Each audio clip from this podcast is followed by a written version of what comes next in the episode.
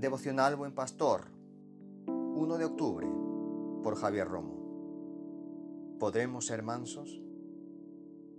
El manso es el que puede renunciar a sus derechos personales y podríamos añadir, es el que no se obsesiona por la defensa de estos derechos.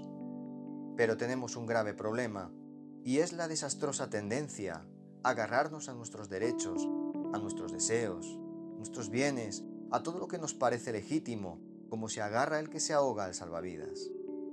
Vivimos en un mundo en el que la clara tendencia es afirmar nuestros derechos y pisotear los derechos de los demás si interfieren en los nuestros. ¿Qué contraste más profundo entre esta actitud que heredamos de la desobediencia de Adán, de la caída, y la actitud de Jesús de Nazaret, el carpintero que nunca pecó, al que nunca le faltó mansedumbre? Dios usa a los mansos y a los humildes, a los que renuncian a sus derechos. Vana sería nuestra fe si defendemos nuestros derechos por nosotros mismos en vez de dejarlos en manos de Dios.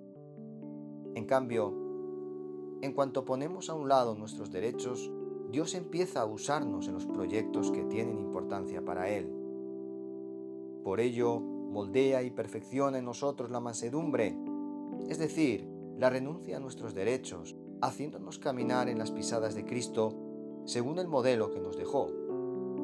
De esta forma, podremos ser unos canales mediante los que Él puede actuar y proclamar su palabra.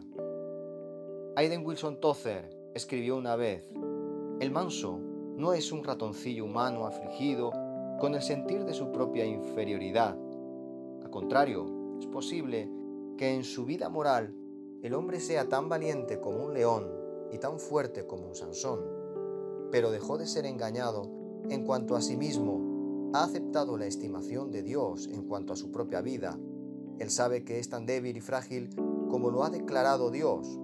A la vez, como una paradoja o contrasentido, él sabe que en los ojos de Dios tiene más importancia que los mismos ángeles. En cuanto a sí mismo, él sabe que no es nada, pero para Dios, él sabe que es el todo. Eso es su lema. Dios te quiere usar tu familia, tu iglesia, en tu trabajo, en tu escuela, en tu barrio, y lo hará si acepta su yugo. Cuando Cristo fue crucificado, reaccionó dejándose maltratar sin devolver los golpes. Es algo sobrenatural. Es la mansedumbre. En cambio, la manera natural que los hombres suelen tener para reaccionar al ser pisoteados sus derechos es el contraataque. Ahora bien, por lo que hizo en la cruz por ti, ahora tienes que escoger cómo vas a reaccionar, pues Jesús te invita a seguirle. Que Dios te bendiga.